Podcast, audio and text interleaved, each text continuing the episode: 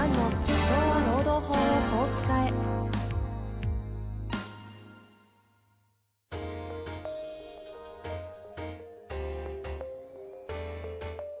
法律の下で展開されるビジネスの世界。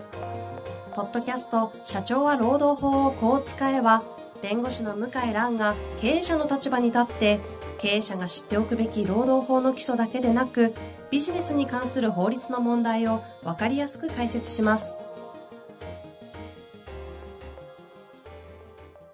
こんにちは、遠藤和樹です。向井蘭の社長は労働法をこう使え。向井先生よろしくお願いいたします。よろしくお願いします。さあ、ということで今日もやっていきたいと思うんですが、今日はお二方をごゲストにお招きしてやっていきたいと思いますので、早速ご紹介だけさせてください。まずお一人目はですね、静岡で社労士をされている、えー土橋剛先生にお越しいただいております。そしてもう一方、一般社団法人日本顧問介護士協会、専務理事の西山武先生にお越しいただいております。西山さん、えー、土橋さん、よろしくお願いいたします。よろしくお願いします。よろしくお願いいたします。ということで、人数わちゃわちゃなんで、どんな感じで進めようかなって感じなんですけど、はい。あの、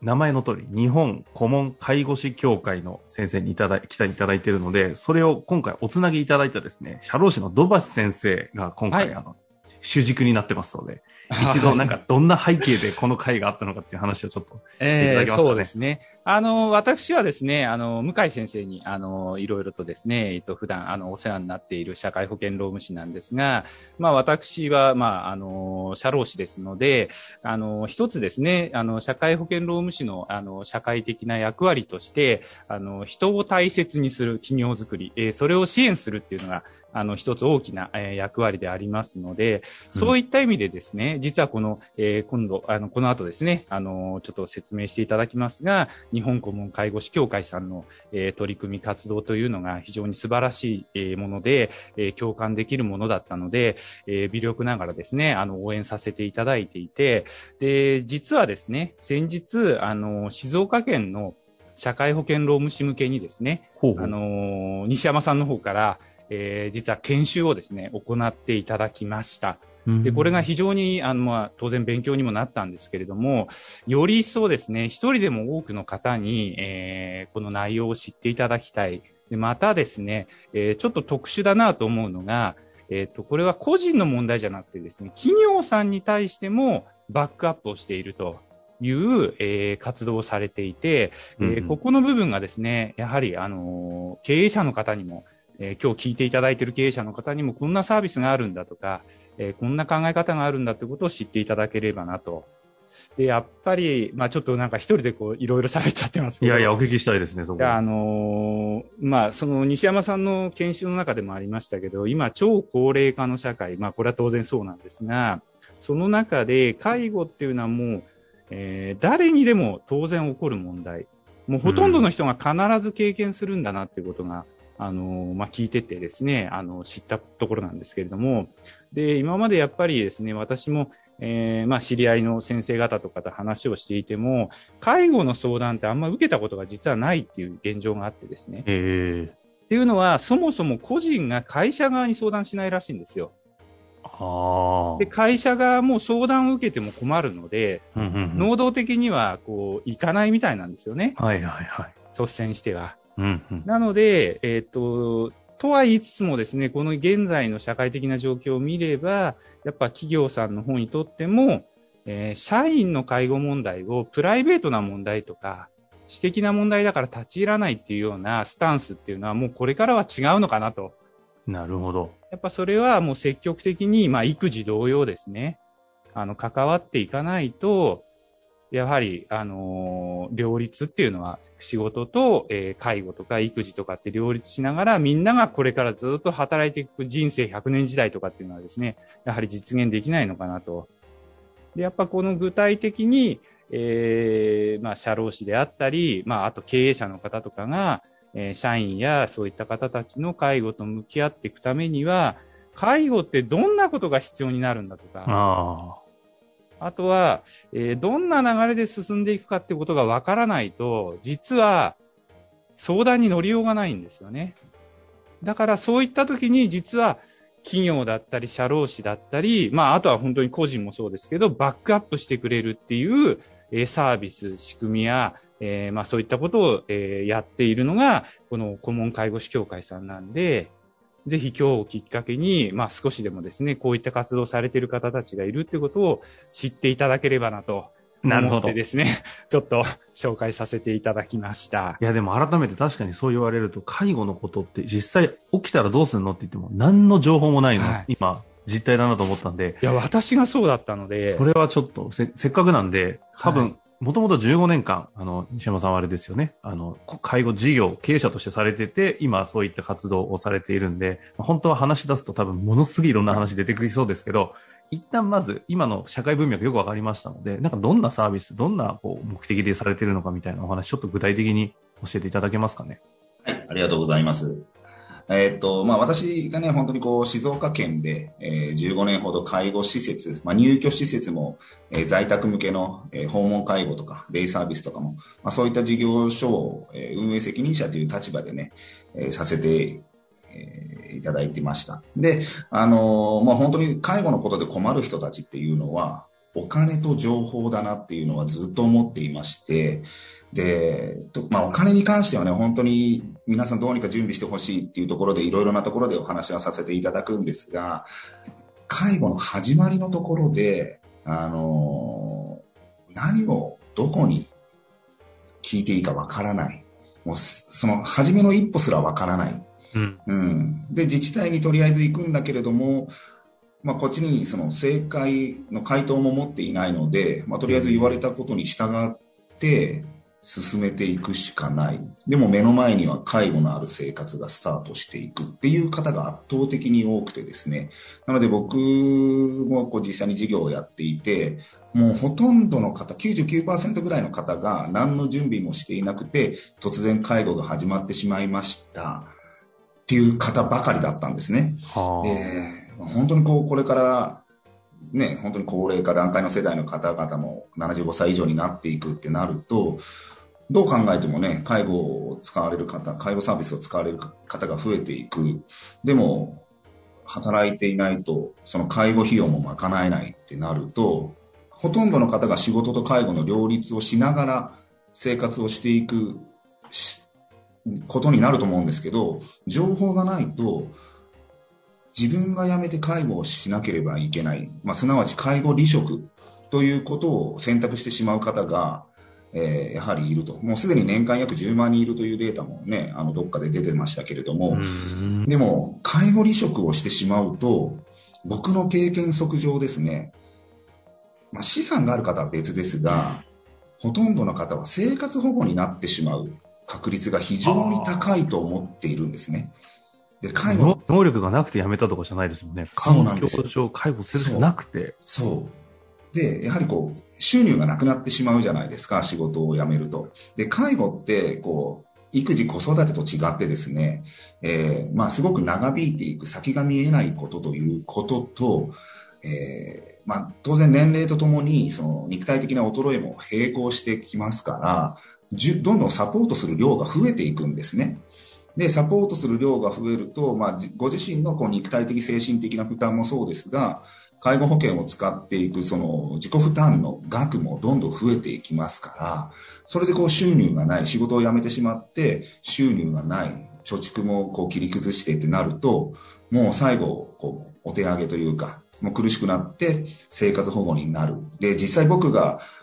実際に授業をやっていた時に、そういう方たちのサポートもしてきたことがあってですね、でも生活保護にするしかその人が生きていけないというか、サービスが選べないというようなこともあってですね、そう考えるとこれから圧倒的な割合でそこをいう人たちが増えることはちょっとこの国大丈夫なのかなっていうような心配もあって、どうにか情報をお届けして、えー、仕事と介護が両立できる情報、アドバイスを、まあ、個人にも企業にも、えーしていきたいなというところで、この活動をしています。今みたいなケースって事前にある程度早い段階で情報とかあれば、意外と対応できたっていうことでもあったりするもんなんですか？かなりあります。へ情報があればかなり変わります。で、具体的な例を言うと、一つはですね、あの、最近いろいろなところで介護セミナーをさせていただくときに、僕、引っ越しの提案をするんですね。ほう。自治体によって、まあ、簡単に言うとそこの住民票がある人だけが使えるサービスとかっていうのがあるんですけれども、当然ん人口が多い自治体は、まあその介護保険サービスをやっている事業所数が多いので、選べる資源が多くあるんです。ただ、どうしてもこう人口が少ないえー地域ってなると、えー介護事業所が、まあ、どんどん減っていく時代になっていきますし、当然働き手の確保も難しいですから、うんそう考えると、もうそこの自治体、住まあ、えー地域に住んでいるまんまだと、自分が仕事を辞めて介護するしかないっていう選択になってしまうんですね。だけど、引っ越しをすることによって、えーそのサービス事業所が多くあって、あ、これだったら仕事と介護継続できるなっていうことを知っていれば、全然変わってくるな確かに。で、ある企業様には、その引っ越しの、えーなんていうの費用負担をね、一つのこう福利厚生として導入した企業様もあったりしてですね、やっぱその働き続けるっていうのは、その社内の環境もそうなんですが、その人が住んでいるエリアによって、全然変わってきてしまうということと、うん。あとはね、もう一つこう、ちょっと細かな話になってしまうんですけど、えー65歳以上になって支払う介護保険料というものも、やっぱその人口が多い少ないによって、負担額が全然変わってきますから、うん、そうするとやはりこう、今のうちにそういったことを視野に入れながら、人口が多い自治体への引っ越しというものも、えーまあ、提案というか、うん、情報として提供している形ですね。はあ、でもそんな話聞いたら企業側にそれ求められてもわかんないし、できない。やってあげたくても目の前で社員さんがそれ苦しんでて、いや、確かにっていう中なんですが、向井先生、いかがですか？はい。あのーまあ、最初ちょっとピンとこなかったんですけど、私自身まだ介護を、親の介護をしていないんで、うん。えーでもまあ、とても切実な問題だなと聞けば聞くほど思いまして、で、それが生活保護につながりかねないっていうのがうん衝撃を受けまして、本当はまあ、もっと国も支援してこういう取り組みやるべきなんでしょうけど、まあ、あんまりやる、やりたくないんでしょうね。その、なんて言うんだろうな。情報があんま行き渡っても困るっていうのがどっかに あるんでしょうね。うん。引っ越しっていうのはね、なるほどと思いましたね。これから自治体格差がかなりああの出てきますので、大都市有利になるに決まってますよね。はい。だそうなると、引っ越しっていうのが現実的な選択肢になりますよね。うんそんうんな簡単なことではないと思うんですけどね。でも、一つの選択肢として選択肢にないんですよ、そもそも。うんもう高齢になってくると。ですから、もうそれだけでもちょっと驚きですね。うん。はい。え、労働法上、この介護はいはいはいのはい分野っていうのは、はい。ど向井先生としてはあの、まあ、たまに問題になるのは、その、介護休業。でも質問も少ないですね。労働法上の質問もね。で、介護休業って、僕、労働法勉強し始めた時に、ちょっと分かんなかったのが、90、今3日しかないんですけど、で、当時は1回しか取れなかったんですね。で、93日で介護ってどどうすんだと思っな、そんな あっという間に終わっちゃうじゃないかと思ったんですけど、よく調べたら、その、施設とか、体制を整えるための休業なんですよね。ああ、環境整備？環境整備。なので、逆に言うと、見つからなかったり、できないと、自分でやるしかなくって、介護をやめちゃうんですよ。で、まあ、労働力がまだ、あの、僕が弁護士になったぐらいは、まだまだ人手不足まで言われてなかったんですけど、平成15年頃は。今も、相当大変な状態になってるので、こう、従業員の方辞めるったらもう、会社にとっても多大な損失、で、辞める人にとっても、もう、経済的にも、かなり精神的にも追い詰められるということで、あの、いや、素晴らしい取り組みだなと思いましてね、伺ってて。いや、でもそうですよね。逆にはい中小企業みたいな人に結構こう、依存してしまってるようなビジネスやればそうやるほどなんです。よ。あの、人に売り上げがそうですよね。あの、人に売り上げがついてる業界が多いので、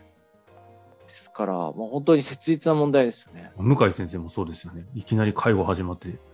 ああ、そうですよ。離 離職しますなんて言ったらね。弁護弁護士業界もうん労働集約型産業。いやーですよね。はい。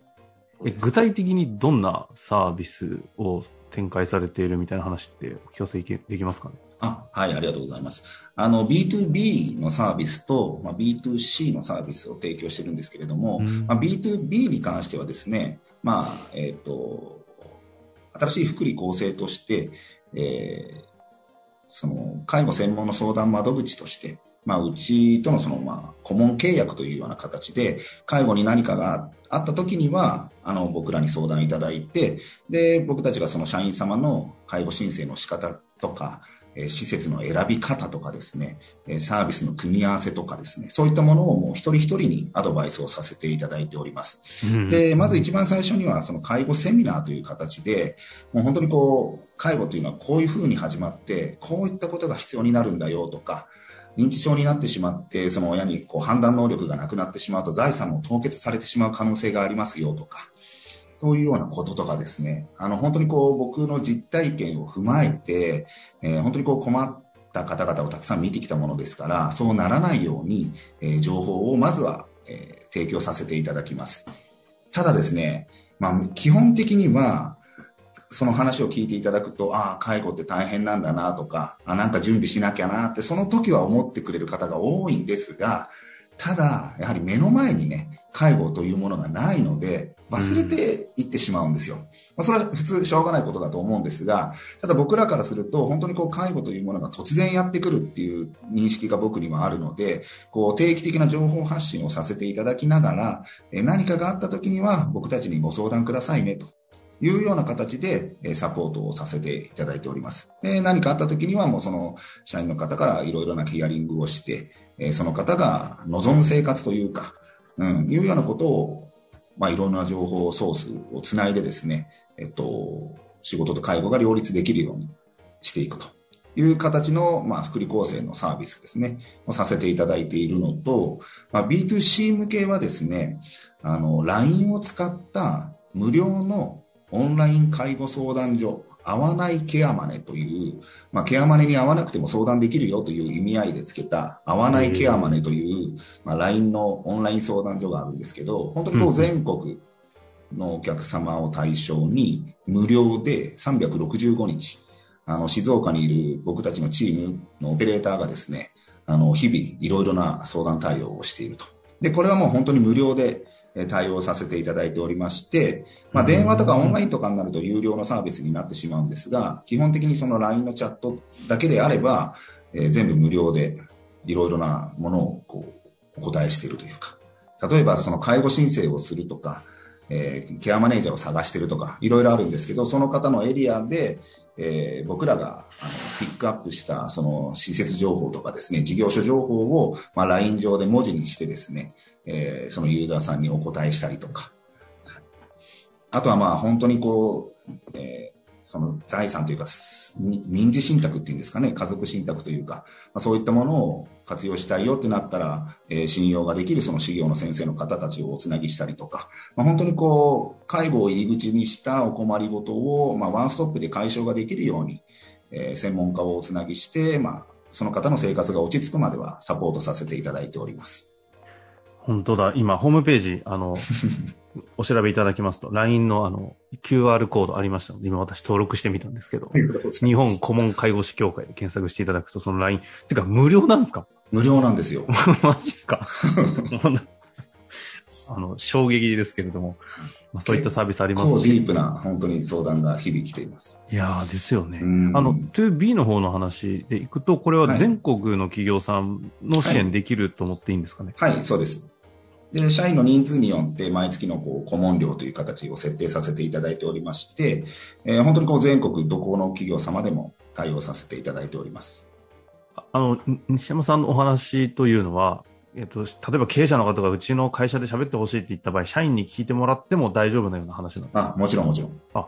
でいくと、ちょっといろんなところで講演一旦お願いしたいですよね。経営者向けにする場合と、その社員様向けにする場合と、とか、例えば税理士の方に向けてとか、えー、社労士の方に向けてとか、多分そこのこう、対象によって、ちょっとこう、話す内容を変えながら、はい、その方たちのその専門職の立場に立ったところで、まあ、介護というものがどう関与していくのかとか、皆さんだからできるこうサポートの仕方みたいなものも、少しお話をさせていただいたりしています。なるほど。もう今日20分ぐらいですね、お話聞きましたけど、改めて気づくことは冒頭と一緒で何にも介護のことを知らないという、この事実ばかりが目の前にあるなという気がしましたが、あの、せっかくなので、土橋先生、あの、ね、なんか最後に、はいああ、そうですね。はい。あの例えば今お話の中で出なかったところで、私もちょっと見させていただいたりすることがあって、あの、あ、こういうところにニーズがあるんだって思ったのがですね、実は、まあ、私静岡ですから、あんまり静岡って土地柄ないんですけども、東京とかっていうと、地方出身者の方って結構いらっしゃるじゃないですか。そうすると、実は親が介護必要になったっていうのは、離れた地域の親御さんのことだったりするんですね。なるほど。で、ここの問題をどういうふうにやるかって言ったときに、やっぱすごく大変そうで、その時に顧問介護士協会さんの、えー、サービスを受けていた方が非常に助かったっていう話をされているのを見てですね、はあ、やっぱこれってなかなか、まあ、あのー、都会ならではだなとも思いましたけど、そういう方たちとかからすると、より一層助かるんじゃないかなっていう。オンラインだからこそできることだったりとか、これが一回休んで、その地域の、まあ、役所の方に行ってとかっていうのは非常に大変ですから、まあそういったところもあのありましたし。いや、自分たちの社労士の先生が事業間連携でちゃちゃんとね、こうした情報を持って顧問やってくださるだけで、経営者としては非常にありがたいですよね。うん、もうここだけでも付加価値だなという気がすごく、ね、あの、心強いです。あの、確かに。はい。介護はちょっと、育児は意外とこう、イメージが湧くんですけれども、自分も、あの、経験があるので、ただ、まあ、介護だけはちょっと私もなかったもので、はい。これからね、どんどん増えていく波はありますからね。ねはい、うん、そういうふうに感じております。そんな長、向井先生、今日いかがでしたか？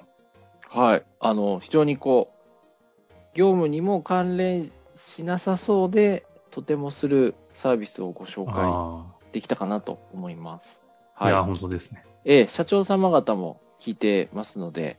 えー、もし必要であればぜひお問い合わせいただければと思います。直接協会の方に話聞いたんですけど、講演とか、なんか契約とかみたいな話はしちゃっていいんですよね。あ、もちろん。まあ、ということでいきたいと思います。最後に西山あそう西山先生っていうのもおかしいんですかね 西山さん、あの、いかがですか？いや、でも本当に今日はね、あの、このような機会をいただけて本当にありがとうございます。で、ほとんどの方がやっぱ介護未経験、で、介護保険サービス使われている方も今もまだ国民全体の約5%ぐらいというね、あの、データなんですけれども、これから本当に圧倒的に増えていって、で、どっかのタイミングで僕は90%以上の方には、えー、関係するお話だと思っていますので、うん、そのどっかのタイミングで本当にこう困らないようにというか困る量を減らしてほしくてですね、あの、いろいろな情報をお届けしています。で、企業契約してくれた、えー、社員様はその LINE だけではなくてですね、本当にこう電話、メール、オンライン全部、えー、無料で、えー、まあ法人会員というか、その会社様からいただいていますので、まあ本当にそこは全部365日サポートさせていただいておりますので、まあ、僕はもう介護離職しないでほしくてですね、本当にこう、ちゃんと仕事と介護を両立してほしくて、えー、できるだけそういうこう、切ない未来にならないようにですね、あの、お手伝いさせていただけたらなと思いますので、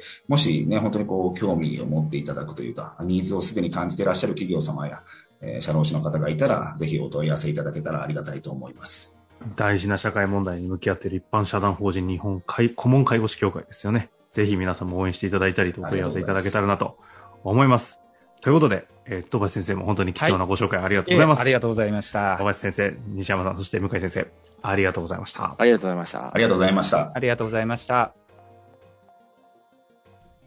本日の番組はいかがでしたか？番組では、向井蘭への質問を受け付けております。